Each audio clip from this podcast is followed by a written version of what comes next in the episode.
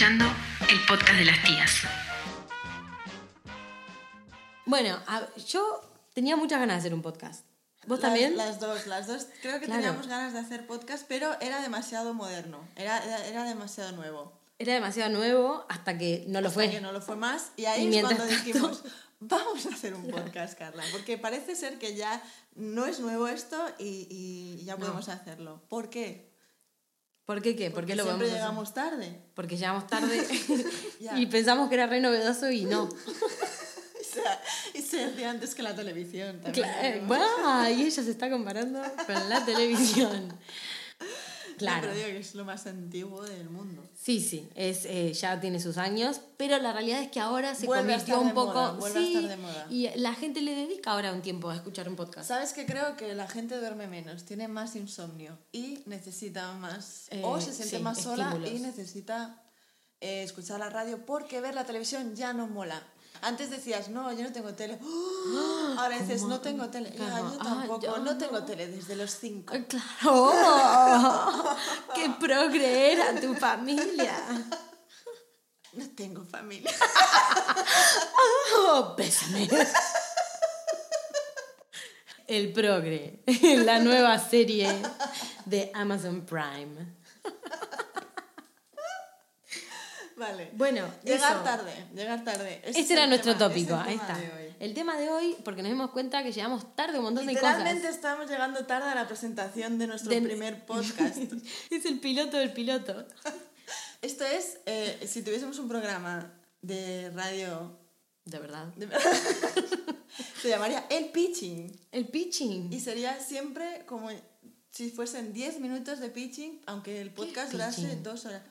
Lo, lo que tú haces para vender tu serie de televisión, tu Ah, película. me gusta Entonces eso. te presentas y con una presentación o incluso tú solo, lo que sea, y en- tienes eh, de 10 a 2 minutos. O sea, hay diferentes tipos de pitching. Está el pitching de ascensor, que es el más corto, que se dice que es que tú tienes que vender tu serie a un empresario o empresaria. Eh, ah, porque aquí, en este podcast, somos inclusive. No, em, eh, Empresario em- empresaria. Empresario, empresaria. Entonces, que en 5 segundos, 10 Tienes- segundos. No, lo ¿Cuánto? que tarda de entrar a, la- a- a las oficinas y subir a su despacho. típica lo escena de tienes que- película. y se lo tienes que vender. Entonces, eso es el. Claro, no, acá hubiésemos tardado muchísimo. O sea, se rompía el ascensor. sí, claro. El tipo, hola tipa. Estaban atascades con nosotras. Entonces teníamos Nosotras. dos horas. No, porque vos te, ¿Cómo te, ah, te percibís? ¿Cómo querés que te diga? ¿Por ella? Sí. Ok, yo también. Vale, Así bueno, que somos nosotras. Eh, Eh, sí, bueno, llegamos tarde, pero a todo. a todo, a todo. No, pará, yo no sé si llego tarde. Yo, llego, yo llego muy temprano. que es también ser impuntual. Exacto, exacto. Bueno, vos, Sofi, hoy llegaste tarde a nuestro propio encuentro. Hoy, hoy llegué tarde, me quedé dormida. ¿Sabes qué pasa? Que yo mm, nunca llego tarde la primera vez que quedo con alguien y ahí esa primera vez marca un antes y un después. Si, si esa persona, eh, si yo llego a la cita puntual y esa persona me hace esperar, a partir de ahora voy a llegar tarde a todo lo que quede contigo. ¿Eso significa que yo te hice esperar? No, ¿Que me estás haciendo llegar tarde a mi no, propia no, casa? no, no. Sí, eso es que me quedo. Lo de hoy no cuenta, pero, y por el contrario, si la persona llega puntual, no te digo que, que llegue puntual, pero intento, lo intento mejor, más. O sea, qué manera elegante de decir que llegas un poco tarde a las cosas. un poco tarde, sí. o por venganza. Eh, Claro, O llego un por- poco tarde, eh, eh, como se entiende comúnmente hablando, y llego tarde también a cosas de la... Soy retrasada vital.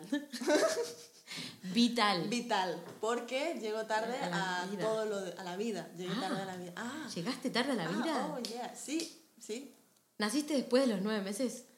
Eh, Imagínate. No, pero cuando, cuando mi madre me estaba dando a luz, estaban haciendo un niño con síndrome de Down y todas las enfermeras estaban con, con esa madre y yo ya estaba que quería nacer, Esperando ahí que el ya tu estaba que quería turno. nacer y mi madre empujó sola y entonces ya una doctora la vio y dijo ¿qué hace señora? no sé qué y entonces mi madre como, es que quiere salir ya, o sea, yo ya iba tarde, ya iba tarde. Ah, Y- pero teníamos, sal- tenías muchas ganas de salir. Sí, salí, salí que me estaba asfixiando Ay, ya. no. Sí, ah, muerta. Las cosas que me Ah, drama. drama. ¿Estás llorando en este momento? Un cliffhanger, ¿eh? Aquí se acaba nuestro podcast. Está muerta. Si No, naciste entre 1985. Hay bebés que llegan tarde y se pierden su propio nacimiento. Yo fui una de esas. Sobreviví para contarlo. Pero el bebé ingeniero, ¡no! Bueno, entonces vos llegas tarde a todos lados, sí. pero a la, vo- vos decís que llegas tarde A todo, a, a todo. todo. en la vida, ¿cómo qué? Eh, ¿Cómo a qué en la vida? Llegué tarde a darme un beso, llegué tarde en todo, a todo. O sea, me hice pendientes a los 20 años, no tenía pendientes. No tenías ver, los No, agujeritos. No tenía agujeros. Porque tus padres no te lo hicieron cuando vos eras chica.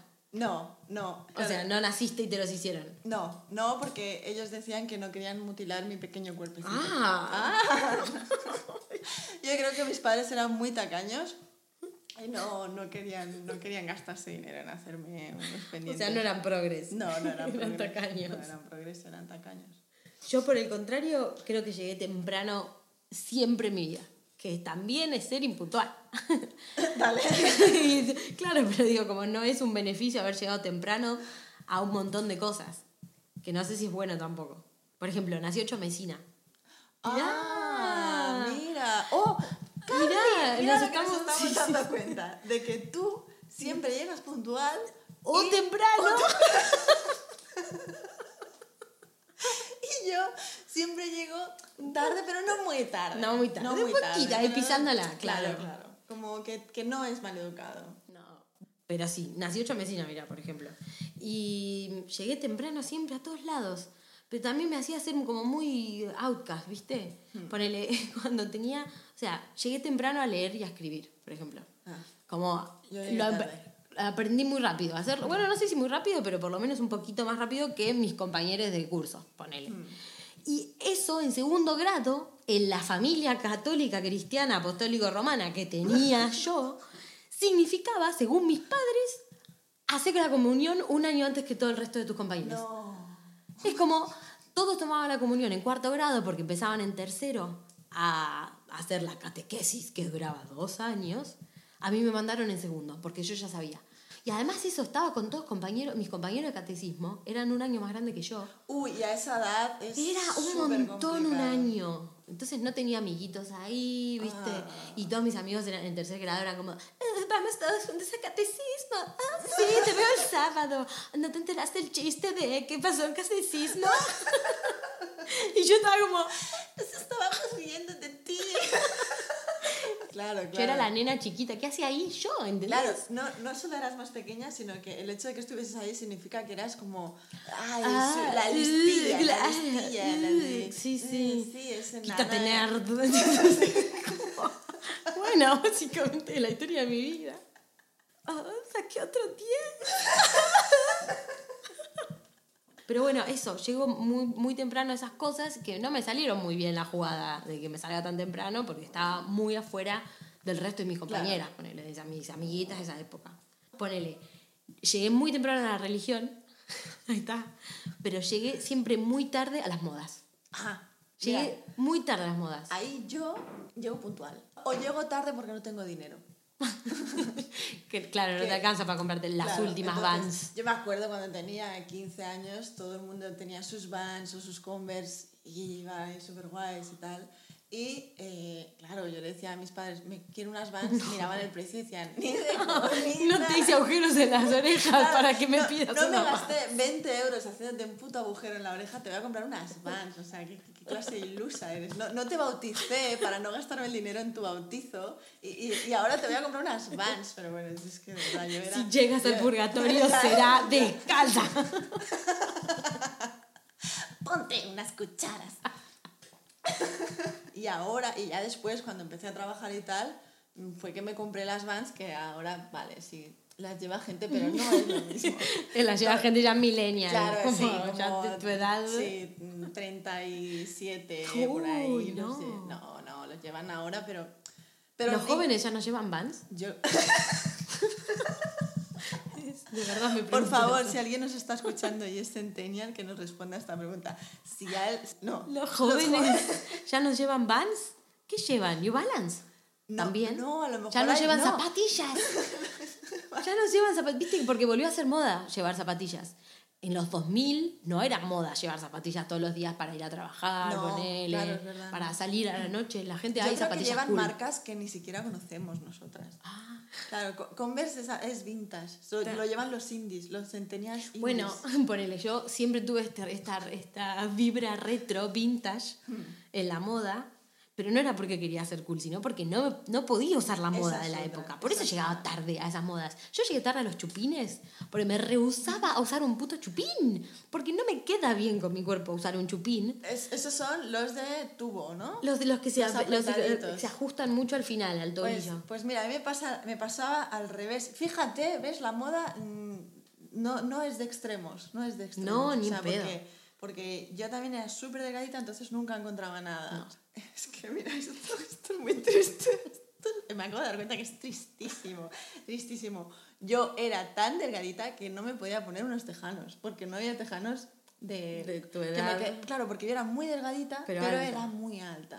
Entonces, los tejanos que me quedaban bien, me quedaban piratas. Y los que me quedaban bien de largo, quedaban enormes. Entonces no pude usar tejanos hasta un tiempo sí, importante. 13 o así. Yo tenía que usar eso, me rehusaba usar chupines porque sabía que me quedaban muy mal, pero después iba a ir a comprar y no había otra cosa. Claro. No había eh, mom jeans, ponele. Claro, no. que no. si en ese momento encontraba alguno me lo ponía y era quién el caco o sea de las cavernas ¿por qué usaba unos jeans anchos cuando todo el mundo la moda era otra entonces Claro. era como uy la rara o peor todavía pero esto ya es cuando éramos más chicas tiro bajo Oh, O sea, tiro bajo mal. Tiro mal. bajo, el tiro bajo. ¿A quién le queda bien el tiro bajo? ¿A quién le queda bien? ¿A Britney en I'm a Slave for You? Es que tengo grabada en la mente los videoclips y es Exacto. verdad, Cristina Aguilera con su pantalón ahí bajo y una cade- un Dirty. cinturón, un cinturón así también que le hacía todavía más más- Más bajo. Oh. A nadie le queda bien el tiro tan bajo. Mal, por favor, que no. Si estáis Que no escuchando esto en el futuro, que no vuelva esa moda. ¿Qué por pueden favor. hacer si lo están escuchando en el futuro? Pues por favor, que alguien no sé, mate al Hitler de que, que obliga a llevar Al. Gil que volvió a traer... Va a volver igual, porque la moda es muy cíclica. Seguro. Pero no, sí y no. O sea, no ha vuelto la moda de los años 20. Me encantaría. Bueno, La excepto moda- por no el, el- el- el machismo inherente en cada vestimenta también. La época, la moda de nuestra adolescencia era un horror. No, claro, mal. La moda de esta época, las adolescentes de esta Horror. época, digo, la tienen un poco más amable. Por eso es lo que Más decimos. amable, las son unas hijas de puta, lo tienen súper. O sea, Bueno, no nos convirtamos Ah. en esas viejas, tipo, en mi época todo era más difícil. Las tetas no te las podías subir tan arriba. no. ¿Sabes a qué más Ah, peor, llego tarde? ¿A Y esta me enerva muchísimo. Eh, llego tarde a las rupturas, ponele. Pues mira, ahí yo llego temprano. Ay, Somos los op- opuestos. Bueno. Demasiado temprano, diría yo. A la mínima que veo algo es como. Ah, bueno, ahora es verdad. Yo ahora estoy en esa. Vale. Pero en general, históricamente, como que vengo diciendo, y esto ya no da para más. O como, "Ah, ya sabes que hay algo que no está. sí, y pero- es como, bueno, en algún momento voy a hablar. ahí. Tirás o decís, como, ya voy a hablar. sabes que el chicle no te sabe ya nada y lo sigues masticando. Totalmente. Y, Yo y hago lo- mucho y- eso. y a veces lo, lo metes en Coca-Cola. Para revivirlo. Estás ahí y ya te duele la boca, Ah. estás cansado, lo quieres tirar, no encuentras un pañuelo, no lo quieres tirar en el suelo porque Y se te empieza a deshacer. Y sí, y, y ya o sea, dices, basta, basta, por favor. Y de repente el chicle se te cae de la boca y dices, ¡Hijo de puta! No te quería, no que te quería un rato más ahí. Yo te que quería quería votar. Sí, totalmente. A mí me pasó una cantidad de veces que es como estás en ese momento y viene, che, tenemos que hablar. ¡No! Yo quería decir eso. You're not dumping me, I'm dumping you. Tú, tú no me echas, yo renuncio. Pero, a ver, vamos a, vamos a pensar, vamos a, A darle ver. un consejo a la Carla de un futuro Uf. para que si alguna vez se encuentra en este, en este momento, la Carla del pasado ya habría llegado más temprano y Para habría decirle, dicho, Haz "Pum, esto. Haz esto. A ver. A ver, a ver, voy a hacer la de Carla, tenemos que hablar.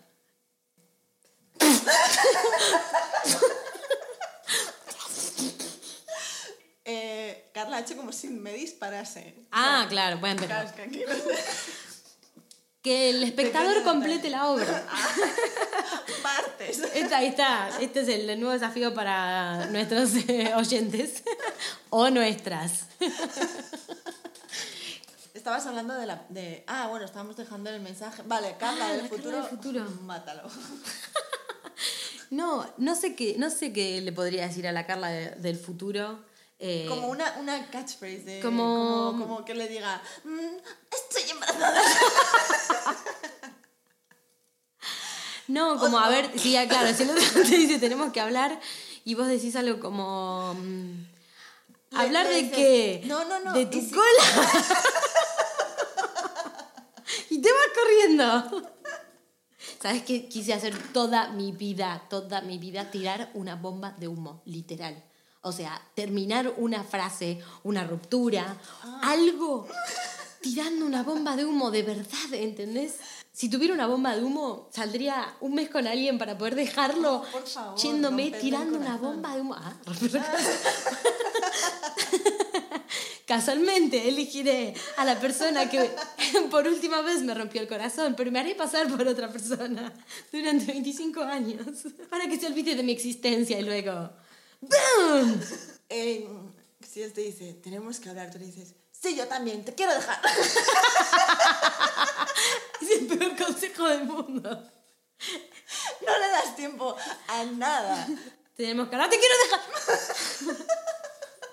Tenemos que hablar. No sé. Bello.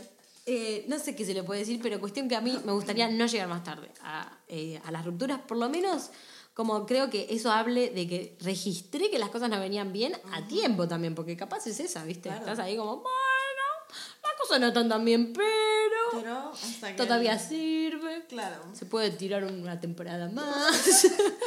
Lo pongo de pijama. Se viene el invierno. Ahorran bitcoins. bueno, pues yo creo Vamos a ir que cerrando. vamos, vamos a irnos temprano. Hay que saber seguir también. Bueno, nosotras somos las tías. Y somos tías de verdad, ¿eh? Que a lo Somos mejor. tías de verdad. Tías, o sea, a ver, tías no como en España de unas tías, no. Somos También. tías también, pero somos tías. Tenemos nuestros sobrinos y nos enseñamos fotos de nuestros sobrinos. Sí. Y somos ese tipo de Y tías. somos ese tipo de De, tías. Eso, que somos las tías. eh, y este fue nuestro primer podcast. Sean muy amables con nosotras. Adiós.